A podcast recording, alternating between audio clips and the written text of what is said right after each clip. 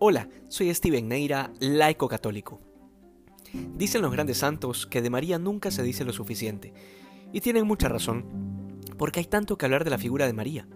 De hecho, en torno a ella hay tantos misterios, comenzando por el hecho de haber sido escogida por Dios de una manera tan especial e exclusiva, al punto de haberla preservado de toda mancha de pecado. Por eso, con toda razón, las escrituras le conceden el título de llena de gracia, de bendita entre las mujeres y de madre del Señor. Hoy la Iglesia celebra la solemnidad de la Asunción de la Virgen. Esto es un dogma que fue formulado de la siguiente manera. La Inmaculada Madre de Dios y siempre Virgen María, terminado el curso de su vida terrenal, fue asunta en cuerpo y alma a la gloria del cielo. Y sobre esto, algunos se preguntarán si es bíblica la asunción de las personas al cielo. Y pues, en efecto, las escrituras nos hablan tanto de la asunción de Enoch en el Génesis como la de Elías en el libro de los Reyes.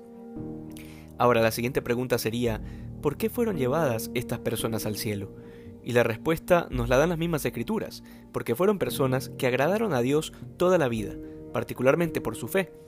Ahora, ¿fue este el caso de María? Totalmente y con creces. No solo que es la llena de gracia, sino que a diferencia de Enoch, que andaba con Dios, en el caso de María era Dios quien andaba con ella. Por eso las escrituras dicen claramente por boca del, arcángel Gabriel, el Señor está contigo. Por eso justamente todas las generaciones la llamarán bienaventurada. Y esta afirmación bíblica se da incluso antes de la pasión del Señor, es decir, Dios la ha salvado ya. Luego, María es la nueva arca de la alianza que tenía que subir al cielo, y esto lo deducimos de la visión de San Juan en el Apocalipsis, cuando después de haber visto el arca de la alianza, inmediatamente comienza el capítulo 12, en donde se describe a la mujer vestida del sol, con la luna bajo sus pies y la corona de dos estrellas. Finalmente, la tradición de la Iglesia, desde el siglo I, ha creído firmemente que la Madre de Dios, terminando su vida terrena, fue asunta al cielo para la gloria de Dios, y esto nos da a nosotros la plena esperanza de saber que algún día hemos de ir también al cielo, para encontrarnos con la corte celestial, allí donde seremos plenamente felices y la lucha habrá terminado con un descanso eterno en el amor.